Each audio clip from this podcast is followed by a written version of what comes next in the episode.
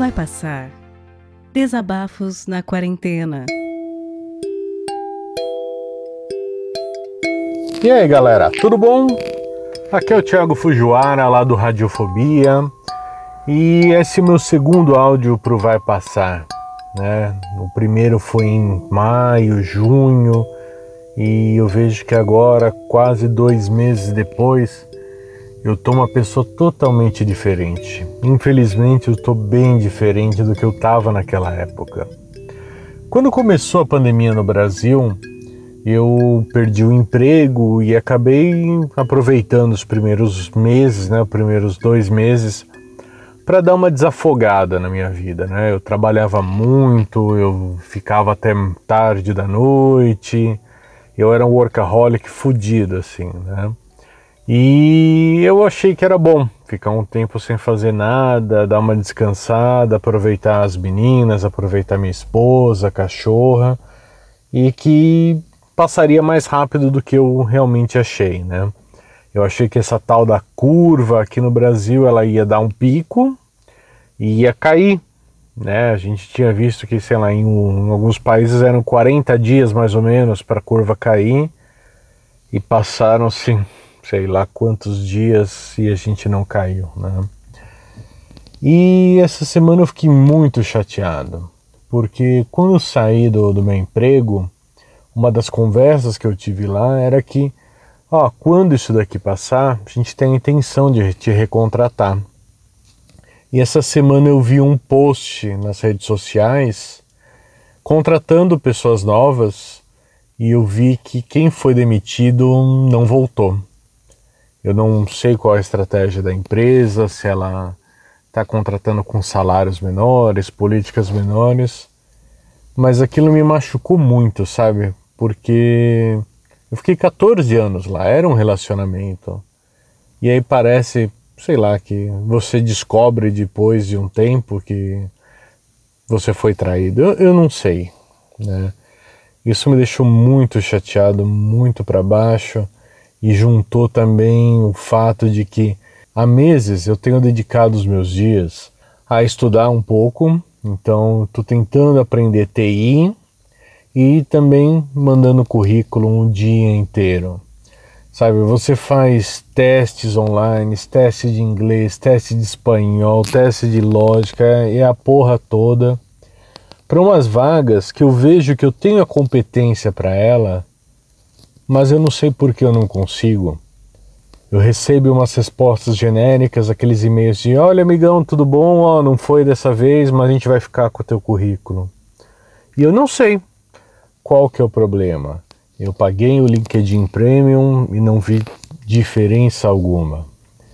E é engraçado que aí eu começo a pensar nas minhas escolhas, né? Porque o meu cargo é consultor de viagem, agente de viagem. E eu acho que tem muito um preconceito com isso. Porque na cabeça das pessoas, o agente de viagem é aquele cara de bermuda e chinelo que te recebe na, na loja, né? E dá risada, te vende um hotel legal, tudo e beleza. Muita gente acha que é como um vendedor de cachorro quente, que você senta, eu te dou a coisa e tudo bem. Só que o que eu fazia era muito mais complexo que isso. Eu recebia o cliente lá na agência, ou por e-mail, ou por telefone. Eu fazia uma reunião com ele para ver quais eram as necessidades dele. Com base nisso daí, eu corria atrás de fornecedores, de hotéis, companhias aéreas, pesquisava qual era a melhor passagem aérea, qual tinha a melhor rota, pesquisava quais eram os vistos que ele precisaria na viagem. Ah, de acordo com as necessidades, eu organizava passeios com guias em português e guias em inglês, espanhol, tanto faz. Se era uma lua de mel, eu negociava com um hotel para conseguir um upgrade, para conseguir uma champanhe, para conseguir alguma coisa diferente. Quando o passageiro estava lá, eu resolvia qualquer problema que ele poderia ter, então eles tinham meu WhatsApp. Ah, eu tinha um monte de contato com os hotéis para sempre tentar negociar melhores tarifas para ser diferente do que é um booking.com, do que é uma decolar, onde é tudo muito muito simples. E eu sinto que hoje isso daí é um problema para mim. Porque as pessoas enxergam a gente de viagem como um cara que só tira pedidos. E mesmo para vendedores em algumas marcas, algumas coisas, eles simplesmente falam: ah, você não encaixa. E nessas horas eu, eu vejo tanta coisa que me chateia, porque eu ia naquelas feiras, sabe? Fui um monte de feira fora do Brasil, feiras dentro do Brasil. Você faz o tal do networking, um monte de gente que te abraça, tudo. E aí, quando eu, eu me avisei que eu me desliguei, muita gente nem me respondeu os e-mails. Sabe, muita gente que eu ajudei a entrar na área, que eu ajudei a trocar de empresa, nunca tentou, pelo menos, dar um, uma mensagem para mim, tipo, oh, e aí, você tá bem? Tá precisando de alguma coisa? Porque eu sempre fui muito leal à empresa que eu trabalhava, né? E durante o tempo que eu fiquei lá, eu recebi convite de outras empresas. Só que eu educadamente eu recusava, né? Porque eu já sabia mais ou menos o que que era, não era nada para ser um baita no upgrade da minha vida. E eu sempre indiquei algumas pessoas, falei, olha, para essa vaga eu tenho uma pessoa que pode ser legal. E essas pessoas que eu indiquei até hoje nunca me retornaram nada, nem para tipo, ô você tá bem? Quem tem corrido do meu lado, por incrível que pareça, nessa quarentena, são meus amigos de rua. Eu morei a minha vida inteira na mesma rua em Santo André, na rua Piramboia. Uma rua de classe média baixa, né? Ali ninguém tinha dinheiro, todo mundo estava sempre durango, a gente era aquela molecada que gastava, sei lá, dois reais numa tubaína, mas cada um dava 30 centavos, um dava 20. Então era um pessoal muito humilde. Eu acho que dos meus amigos, de todos eles, eu fui talvez o único que tenha saído do país até hoje. Uh, provavelmente fui um dos poucos que fez faculdade. Mas são pessoas muito boas e que estão comigo até hoje, sabe? São pessoas que eu tenho orgulho que eles convivam com as minhas filhas, convivam com a minha esposa, porque eles são a minha raiz. E são esses caras humildes que me ligavam, me mandavam mensagem, falavam, Ti, tô tentando ver um trampo para você, tô tentando arrumar alguma coisa, vou falar com o meu chefe. Então, a pandemia me deixou tão triste de me achar um inútil, de tentar trocar de área e dar murro em ponta de faca, em passar uns meses e eu ver que nada tá mudando. Isso me dá medo, cara. Porque eu tenho quase 40 anos, eu tenho uma família nas costas. Se eu fosse moleque, se eu fosse mais novo, tudo bem. Sabe, acabou o dinheiro, coloca o apartamento para alugar e, sei lá, voltava a morar com a minha mãe, com meu pai, ia morar com a minha avó. Só que para mim hoje não dá, cara. Não dá, eu tenho eu tenho ouro na minha mão. Eu tenho minha família. Eu tenho as pessoas que eu mais amo no mundo. E me desespera saber que meu futuro está incerto. Sabe quantas vezes eu não acordei no meio da noite, uma, duas da manhã, me veio um pensamento desses na cabeça e eu fiquei até seis, sete da manhã refletindo e desesperado, sabe, traçando planos de como que eu vou fazer. Eu já pensei em pegar a moto e entregar iFood, de pegar o carro e fazer Uber, eu tenho medo de pegar o corona, mas eu não sei até o que, que dá para eu fazer. Procurei na internet e aí vi gente falando de chip dropping, de, de vender, fazer vendas pela internet. Eu não sei, cara, eu tô num desespero que eu não sei para onde correr. E eu não tenho muito conhecimento dessas coisas. A área que eu sei trabalhar é a área que mais está fodida, é turismo e as outras áreas não me enxergam como profissional. É foda, eu me sinto totalmente invisível. E é por isso que eu vim desabafar aqui.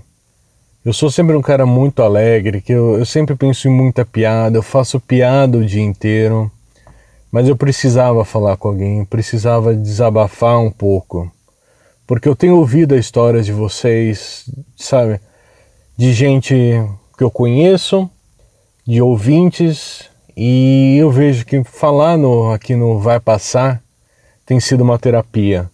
E como eu não consigo mais pagar a minha terapia, para mim essa conversa com vocês talvez não vá mudar minha vida hoje e amanhã, mas está me aliviando a noite de hoje. Eu sei que pelo menos hoje eu vou encostar no travesseiro e vou estar mais sossegado. Se eu posso dar uma dica para vocês, é conservem os caras que cresceram que vocês, que correm junto com vocês. Esse é o pessoal que importa. Esse mundo corporativo, ele te seduz, ele te leva para vários lugares, mas quando você está no poço, ele não joga a corda, não. Sabe? Façam planos. Graças a Deus, eu passei muita necessidade quando eu era adolescente. Meu pai e minha mãe perderam tudo, a gente foi assaltado e eles demoraram muito para se reconstruir. Então a gente passou uma adolescência bem assim pesada. Não, não passamos fome, não foi nada dramático, mas foi bem na régua. Então, graças a esse aprendizado, que desde que eu comecei a trabalhar e ganhar um pouquinho de dinheiro, eu sempre guardei. Então agora para a quarentena eu tenho uma reserva, né? Não me deixa feliz ter essa reserva e ver ela indo mês a mês para o espaço, mas pelo menos eu sei que minhas filhas têm prato de comida garantido por mais um tempo. Então façam isso, pensem no futuro, porque a gente teve isso agora e pode ser que você tenha uma situação mais para frente. Um dia você pode perder o emprego, como eu perdi. Um dia alguém pode ficar doente, você pode ficar doente. É, é muita coisa na, na nossa vida. Eu sei que a média dos nossos ouvintes aqui é mais baixa, então, eu não sou um tiozão, mas eu acho que eu posso dar um pouco de lição, eu acho que eu posso compartilhar minha experiência. Tá? Peço desculpa a vocês, queridos, de fazer um episódio tão deprê, mas eu precisava falar com alguém. E se eu não puder contar com vocês, eu acho que eu não posso contar com mais ninguém. Porque isso que eu contei para vocês, eu não vou talvez falar com os meus amigos, não vou falar com a minha família, porque eles já estão com muita coisa na cabeça, eu não queria trazer mais coisa para eles, né? Mas a vibração de vocês eu tenho certeza que ela é genuína, ela é bacana e que vocês vão estar tá por aí pensando em mim, pensando nos outros que falaram aqui, que, que compartilharam suas histórias e que daqui a uns meses tudo vai estar tá zerado de novo e a gente vai ter isso daqui só na memória. Fiquem com Deus, fiquem tranquilos e fiquem a salvo, tá? Protejam seus amigos, protejam seus familiares, protejam quem você ama. A gente está passando por algo sério, mas vai passar. Um beijo, galera. Tchau, tchau.